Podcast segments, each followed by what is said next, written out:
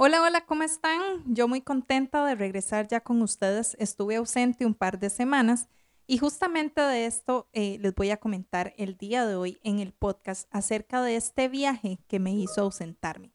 Un viaje cargado de emociones, cargado de mucha información, negocios y compañía, relaciones, pero por mucho también aprendizaje en las finanzas. Así que vamos a compartirte hoy acerca de unos tips para cómo ahorrar o prevenir gastos innecesarios en nuestros viajes.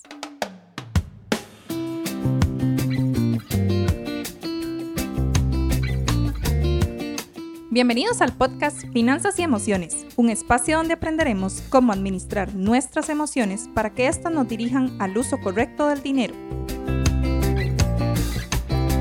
Usualmente viajaba por cuestiones laborales. Contactaba a una agencia de viajes para la empresa eh, para la cual trabajo y ellos me enviaban la reservación del hotel, los tiquetes del vuelo y todo ya listo solamente para yo partir. Sin embargo, este viaje de estas últimas semanas fue por un tema personal, de negocios personales. Entonces me llevó a estudiar, a conocer, bueno, y también recibir el consejo de otras personas que estaban también viajando conmigo de cómo adquirir los tiquetes, cuál era la mejor forma. Y esto me llevó a, tener esta obligación de compartirles unos consejos prácticos de qué hacer para cuando viajamos. Y es que para mí los viajes son tan enriquecedores porque primero llevan a, a reconocer lo que Dios tiene para nosotros de verdad que eh, el poder explicarle a mi bebé ahora también en preparación, iba sola, sin él, por primera vez iba a dejarlo, ¿verdad? Su, sueño, las noches solas.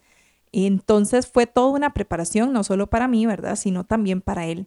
Y cuando yo le hacía los dibujos en preparación para que él entendiera qué iba a pasar cuando mamá se iba en un avión, yo traía a la mente de cómo esto es algo que para mi yo de hace muchos años era algo imposible. De verdad que era, un, era tan solo un anhelo. Y es algo de lo que realmente quiero compartirles, que nuestros anhelos sí se pueden cumplir, que quizá las limitaciones del hoy, ya sean económicas o mentales, nos cohiben o nos, nos, no nos permiten pensar en que realmente podemos llegar a, eh, a tener una opción como un viaje. Y eso es lo primero que quiero compartirles el día de hoy. Si tu situación financiera, económica actual no te permite hacer estos viajes, no creas que no puedas hacerlo en algún momento. Realmente los planes de Dios son grandes, más allá de lo que nosotros podemos ver o imaginar. Y, me gustó esta comparación que le hacía a mi bebé, ¿verdad? De ver un, avión subiendo por los cielos. Ahora él cada vez que, que escucha o, ve hacia el cielo, hacia las nubes, hace la forma de un avión. Y me gustaría pensar que para él va a ser algo con lo que él pueda crecer y pensando en que va a ser algo posible. Para eso tenemos que trabajar, tenemos que eh, realmente pues prepararnos. Y esos son los tips que quiero traerte hoy. En el caso de que ya estés en esa posibilidad para preparar algún viaje, estos son cinco consejos prácticos que aprendí de este último. El primero es comprar tiquetes por separado, ya sea que los busques en la página directa de la aerolínea o ya sea por incógnito también en las páginas de internet o en aplicaciones como eh, las que bajamos, descargamos en el celular. En mi caso fue Hopper, sé que hay otras, ¿verdad? Que aplicaciones en las cuales podemos encontrar y comparar estos vuelos. porque Les cuento mi experiencia. Iba para un lugar que no es tan turístico, no es tan frecuente o recurrente turísticamente. Entonces los vuelos directos, ida y regreso, eran sumamente caros. Y en esta opción, comprando todo por separado, pude ahorrar por lo menos unos 500 dólares. Y aquí entra el tema del manejo de las emociones. Recordemos que acabamos a, a tratar de trabajar siempre cómo manejamos nuestras finanzas primero administrando las emociones. ¿Y por qué? Porque en este caso, el comprar los tiquetes por separado, primero, requería paciencia, requería tiempo para poder buscarlos, compararlos. En mi caso, eh, el, tema de la paciencia, en que, bueno, me decía, el, el, tiquete puede que baje precios en las próximas semanas, entonces ya la frustración de que qué pasa si no y demás, eh, que resultó muy positivo porque realmente sí los pude aprovechar. Pero el hacerlo de esta forma me hizo organizarme también. Otra de las emociones que tuve que manejar, no tanto previo al vuelo, sino ya después en el, en el trayecto, porque al comprarlos por separado tenía escalas muy grandes. Inclusive una de ellas tenía que dormir toda la noche en una de las escalas y eso significaba una noche más sin mi bebé.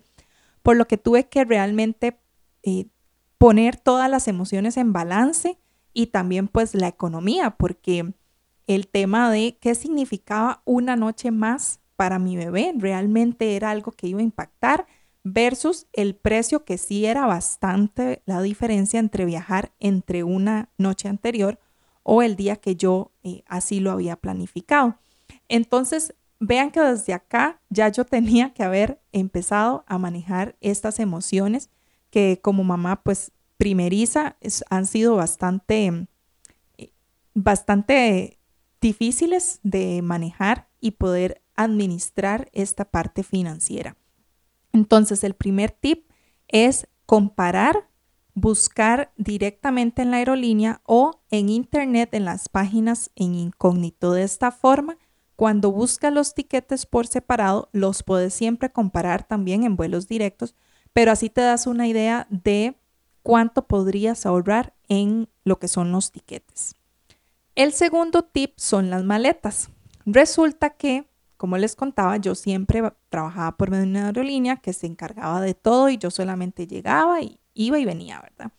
Sin embargo, esta vez yo veía los precios sumamente baratos y cuando, al no estar acostumbrado, ¿verdad? Cuando ya iba a hacer el pre-check-in, me di cuenta de que eran tan baratos porque no tenían las maletas y, autorizadas o no se habían cargado y ahora pues todas se cobran por aparte. Fue muy interesante ver cómo en uno de estos vuelos, que era un vuelo interno entre Estados Unidos, el tiquete fue extremadamente barato y la maleta me salía más cara. Entonces, bueno, por dicha, el grupo de amigas con las que iba ya se habían ido antes y me habían alertado de esta situación.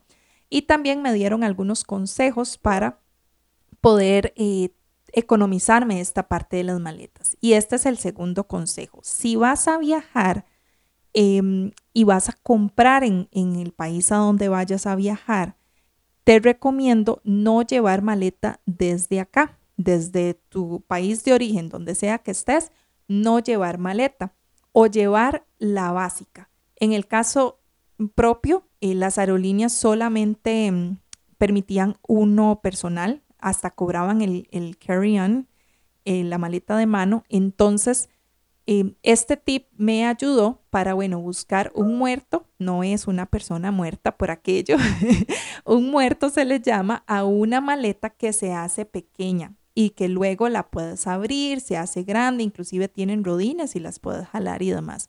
Entonces, este tipo de maletas se pueden eh, hacer pequeñas y van dentro de la maleta personal. Así te ahorras por lo menos esos cargos por maletas al ir al otro país. En mi caso, el viaje iba a aprovechar para hacer algunas compras allá y como era de negocios, la idea era también traerme algunos productos. Entonces, esto realmente me ahorró todas las maletas de ida y así solamente tuve que pagarlas de regreso. El tercer tip es si vas de compras, es comprar por adelantado. En línea se pueden hacer gran parte de las compras. Vi que hay muchas opciones donde te dan la referencia para ubicar la talla también. Podrías buscar referencias, ¿verdad? En el caso, por ejemplo, en mi caso, que eran compras para mi bebé, de ropa para mi bebé, esas marcas que iba a comprar también están acá en Costa Rica. Estoy segura que muchas de ellas podrán estar también en gran parte de, del mundo, entonces en el país en el que estés podrías buscar también ir a hacer la medida de la talla y después de eso, entonces eh, hacer las compras en línea. Por varias razones. Uno, al hacerlo en línea nos va a permitir em, buscar un poquito más específico, nos va a permitir ir a lo que realmente necesitamos. ¿Por qué? Porque cuando vamos a la tienda, pues todo entra por la vista. y ahí vamos a ver montones de cosas que vamos a querer y que probablemente no vayamos a utilizar después. Entonces, las compras en línea, no solamente en los viajes, esto es un tip saliéndome del guion, que es eh, también en los supermercados. Es algo que la pandemia vino a, a dar de beneficio a nivel personal y sé de muchos amigos que también me han comentado esto como un beneficio, porque al comprar en línea vamos directo a la lista de compras requeridas y no vemos lo que no ocupamos en ese momento. El, el siguiente tip es, si vas a comprar en tiendas, y aquí sin afán de hacer publicidad o promoción, pero son tiendas muy conocidas por sus bajos precios, ¿verdad? Como estas tiendas de, por departamento. y es poner una alarma o establecer límites, así como podemos comprar en línea, también podemos hacer una lista de compras y quizá pues sí, en el caso de la mayoría de las mujeres que nos encanta ir de compras y que vamos por un pantalón y compramos tres, es este establecimiento de límites nos permite ir enfocadas. Entonces, en mi caso, me sirvió, bueno, y, ahí con el grupo de amigas que iba fue poner un tiempo. Entonces, al tener esta alarma del tiempo, saber que otra persona me estaba esperando, si viajas solo, ponga una alarma de algo que lo haga ya terminar esa compra. Ese establecimiento de límites nos permitió no excedernos del tiempo.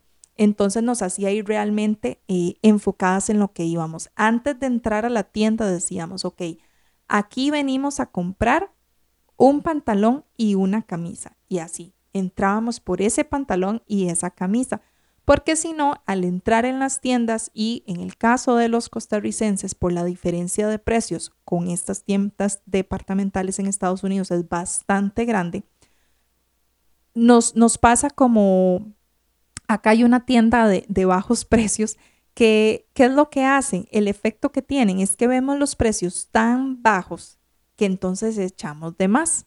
Y cuando vamos a las cajas a pagar, pues boom, la sorpresa de aquel monto. ¿Por qué?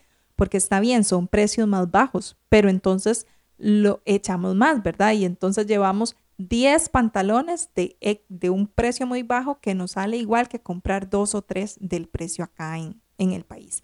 Entonces es muy importante que si vas allá de compras y eh, a una tienda física, poder llevar una lista previa cantidades por prenda, por ¿verdad? tallas, demás, que te permita ir enfocada y establecer un tiempo límite para no excederte con las compras. Y bueno, en mi caso, en el tema de negocios, si tu viajes por negocio, en cualquiera de estos casos anteriores y los tips anteriores, el primordial siempre va a ser hacer un ahorro previo y poder ir, ojalá y hasta con efectivo. De hecho, una de las chicas fue con el, dinero en efectivo y le sirvió un montón porque así nos limitamos muchísimo más a las compras que ya tenemos previstas y ya tenía un plan destinado en cada tienda y en cada producto que, ella ya tenía eh, pensado comprar para volver. En el caso del negocio, el, el tip que les tengo es sí valorar mucho el mercado, conocer a sus clientes para así elegir los productos que realmente vayan a venderse. ¿Por qué? Porque en nuestro caso era una convención global donde iban a haber muchísimos productos nuevos, eh, muchísimos productos que quizá en otros mercados son muy vendidos, pero no significa que así lo iban a hacer en Costa Rica. Entonces, el conocer nuestros clientes nos permite conocer esos productos que realmente vayan a ser vendidos.